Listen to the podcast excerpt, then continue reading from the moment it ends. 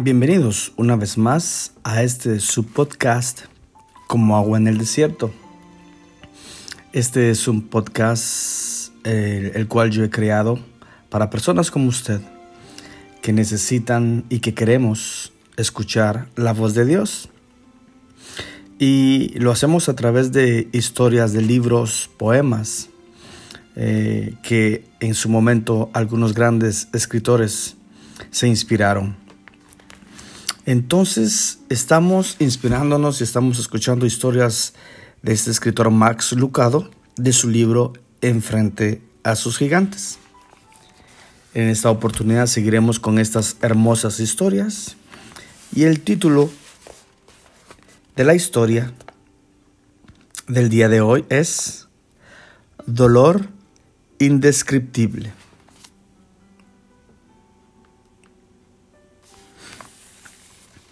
Usted podría escuchar de un policía, lo siento, no sobrevivió al accidente. Podría recibir una llamada de un amigo que le dice, el cirujano nos dio malas noticias. Son demasiadas las esposas que han escuchado esta frase de parte de soldados con rostros sombríos. Lamentamos informarles que... Tres puntos suspensivos. En esa clase de circunstancias, la primavera se vuelve invierno, los azules cambian a grises, los pájaros se silencian y el frío de la pena se instala en nosotros. Hace frío en el valle de sombra de la muerte. El mensajero de David no es un doctor, un amigo o un soldado. Es un jadeante amalecita con ropas desgarradas y el cabello lleno de mugre, que tropieza con el campamento Ciclav con las noticias. Nuestro ejército ha huido de la batalla y muchos han caído muertos, contestó el mensajero. Entre los caídos en combate se cuentan Saúl y su hijo Jonatán. Segunda de Samuel 1:4. David supo que los hebreos peleaban contra los filisteos. Supo que Saúl y Jonatán peleaban por sus vidas. A David le han informado el resultado. Cuando el mensajero le presenta la corona y el brazalete de Saúl, David tiene las pruebas irrefutables. Saúl y Jonatán están muertos. Jonatán, más cercano que un hermano, salvó la vida de David y juró proteger a sus hijos. Saúl, elegido por Dios, ungido por Dios. Sí, él ha sido un perro de caza para David, lo atormentó, pero incluso así fue quien Dios designó. El rey ungido por Dios, muerto. El mejor amigo de David, muerto. David tiene que enfrentarse aún a otro gigante, el gigante del dolor. Nosotros hemos sentido su pesada mano en nuestros hombros no en CICLAC, sino en salas de emergencia, en hospitales para niños, en restos de vehículos y en campos de batalla. Y como David, tenemos dos opciones, huir o enfrentar al gigante. Muchos optan por huir del dolor. El capitán Woodruff Cole exhortó al joven Newt a hacer eso en la película Lonesome Dove la paloma solitaria. Cole y Newt son parte de la conducción de ganado de Texas a Montana en 1880.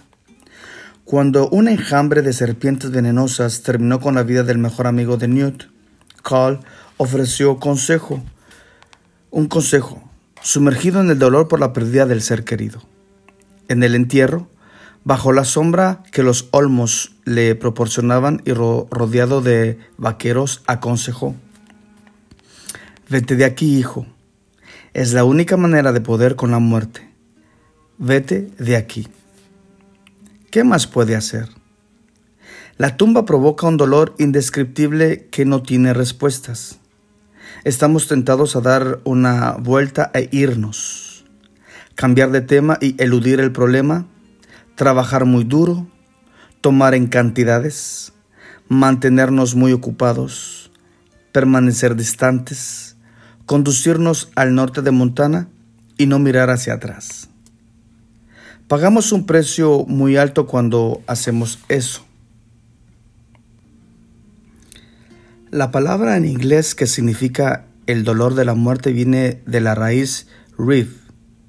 Si la busca en el diccionario va a leer sacar por la fuerza, saquear, robar.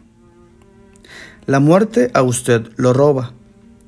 La tumba saquea momentos y recuerdos, cumpleaños, vacaciones, lentas caminatas, charla durante el té. Se encuentra desolado porque lo robaron. Ha perdido la normalidad y no lo encontrará nunca más. Después de la muerte, producto de un cáncer de su esposa, C. S. Lewis escribió, Su ausencia es como el cielo expandido por sobre todas las cosas.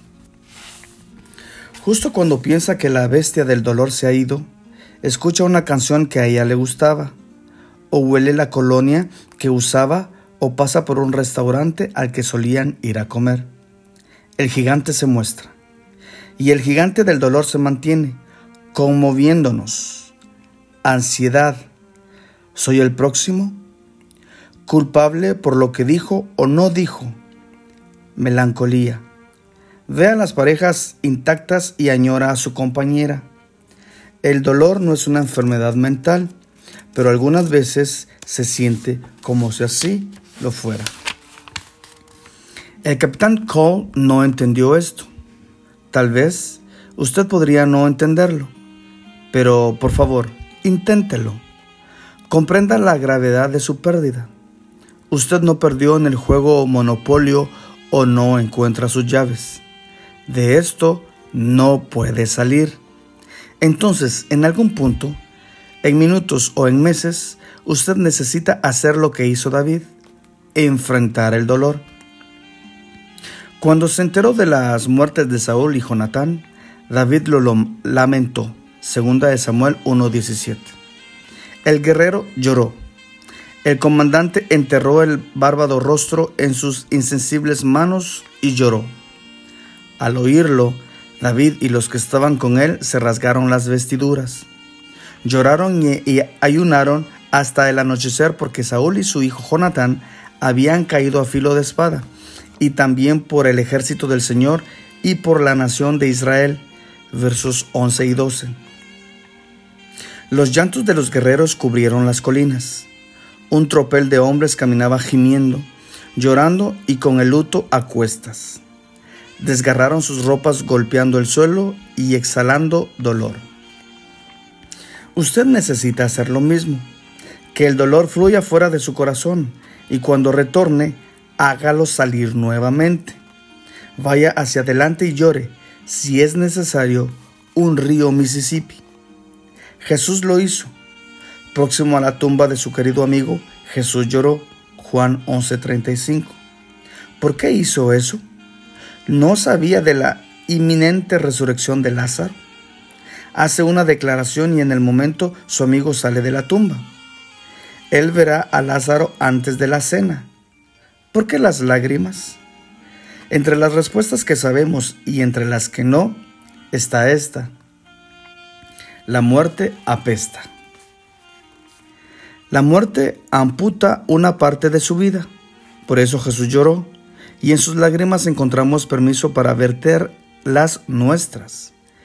F. B. Meyer escribió, Jesús lloró, Pablo lloró. Los efesios convierten el llanto sobre el cuello de los apóstoles cuyos rostros ellos no iban a ver jamás. Cristo se para al lado de cada persona dolida diciendo, llora mi hijo, llora por lo que he llorado. Las lágrimas liberan el cerebro en llamas como la lluvia en las eléctricas nubes. Las lágrimas descargan la insoportable agonía del corazón como el desagüe libera la presión de la inundación contra la represa. Las lágrimas son el material con el cual el paraíso entreteje su más brillante arco iris. No sabemos cuánto tiempo lloró Jesús ni cuánto lloró David pero sí cuánto lloramos nosotros, y ese tiempo parece tan truncado. Los egipcios se visten de negro durante seis meses. Algunos musulmanes usan ropa de luto durante un año. Los judíos ortodoxos ofrecen rezos por el pariente muerto cada día durante 11 meses. Solo 15 años atrás, los estadounidenses rurales usaban brazaletes de tela negra por un periodo de varias semanas. Y hoy, ¿soy el único que siente que apuramos nuestras heridas? El dolor toma su tiempo. Dese algo de el sabio tiene presente la muerte. El necio solo piensa en la diversión. Eclesiastes 7:4. Lamentar quizás es un verbo extranjero en nuestro mundo, pero no en las escrituras. El 70% de los salmos son poemas de pena. ¿Por qué el Antiguo Testamento incluye un libro de lamentos? El hijo de David escribió, vale más llorar que reír, pues entristece el rostro, pero le hace bien al corazón. Eclesiastés 7:3 Exploramos los más profundos temas en la cueva de la pena. ¿Por qué estamos aquí? ¿Hacia dónde estoy orientado? El cementerio agita con fuerza preguntas vitales. David le otorga todas sus fuerzas a su angustia. Cansado estoy de sollozar. Toda la noche inundo de lágrimas mi cama, mi lecho empapo con mi llanto. Salmo 6 y 6. Y luego, la vida se me va en angustias y los años en lamentos. La tristeza está acabando con mis fuerzas y mis huesos se van debilitando. 31.10 ¿Está usted enojado con Dios? Cuéntele por qué. Disgustado con Dios, hágaselo saber. ¿Cansado de decirle a la gente que está bien cuando en realidad no es así? Hágales saber la verdad. Mis amigos Tomás y Andrea Davidson lo hicieron. Una bala perdida les arrebató a su hijo Tyler, de 14 años. Tom escribe, nos bombardeaban con la pregunta, ¿cómo están? Lo que realmente quería era decirles, ¿cómo creen que estamos? Nuestro hijo está muerto, nuestra vida es miserable y deseo que el mundo termine. David podría haber usado un lenguaje diferente, quizás no, pero una cosa es segura, no rechazó ignorar la pena. Ay Israel, tu gloria yace herida en las alturas de los montes. ¿Cómo han caído los valientes? ¿Cuánto sufro por ti, Jonatán? Pues te quería como un hermano más preciosa fue para mí tu amistad que el amor de las mujeres. ¿Cómo han caído los valientes? Segunda de Samuel 1, 19 al 27. David se lamentó tan creativamente como adoró y subraye esto. David compuso este lamento en honor de Saúl y de su hijo Jonatán. Lo llamó el Cántico del Arco y ordenó que lo enseñaran a los habitantes de Judá versos 17 y 18. David llamó a la nación a estar de luto. Presentó el llanto como una política pública. Rechazó encubrir o hacer sorda la muerte. La enfrentó, la combatió, la desafió, pero no la negó. Como su hijo Salomón explicó, un tiempo para llorar. Eclesiastes 3:4. Dese algo. Enfrente su dolor con lágrimas tiempo y, una vez más, enfréntelo con la verdad. Pablo exhortó a los tesalonicenses a apenarse, pero no quería que los cristianos no ignoren lo que va a pasar con los que ya han muerto, para que no se entristezcan como esos otros que no tienen esperanzas. Primera de Tesalonicenses 4:13. Dios tiene la última palabra sobre la muerte, y si usted escucha, le dirá la verdad sobre sus seres amados. Ellos han sido despedidos del hospital llamado Tierra. Usted y yo todavía recorremos el salón. olemos las medicinas y comemos judías verdes y postres en bandeja de plástico. Ellos, mientras tanto, disfrutan de picnics, inhalan un aire de primavera y corren a través de flores que les llega hasta las rodillas. Usted los extraña locamente, pero ¿puede negar la verdad? No tienen dolor, duda ni pelea. Difícilmente están más felices que en el cielo.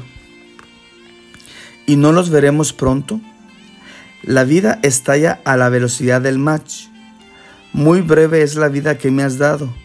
Ante ti, mis años no son nada. Un soplo nada más es el mortal. Selah. Salmo 39.5.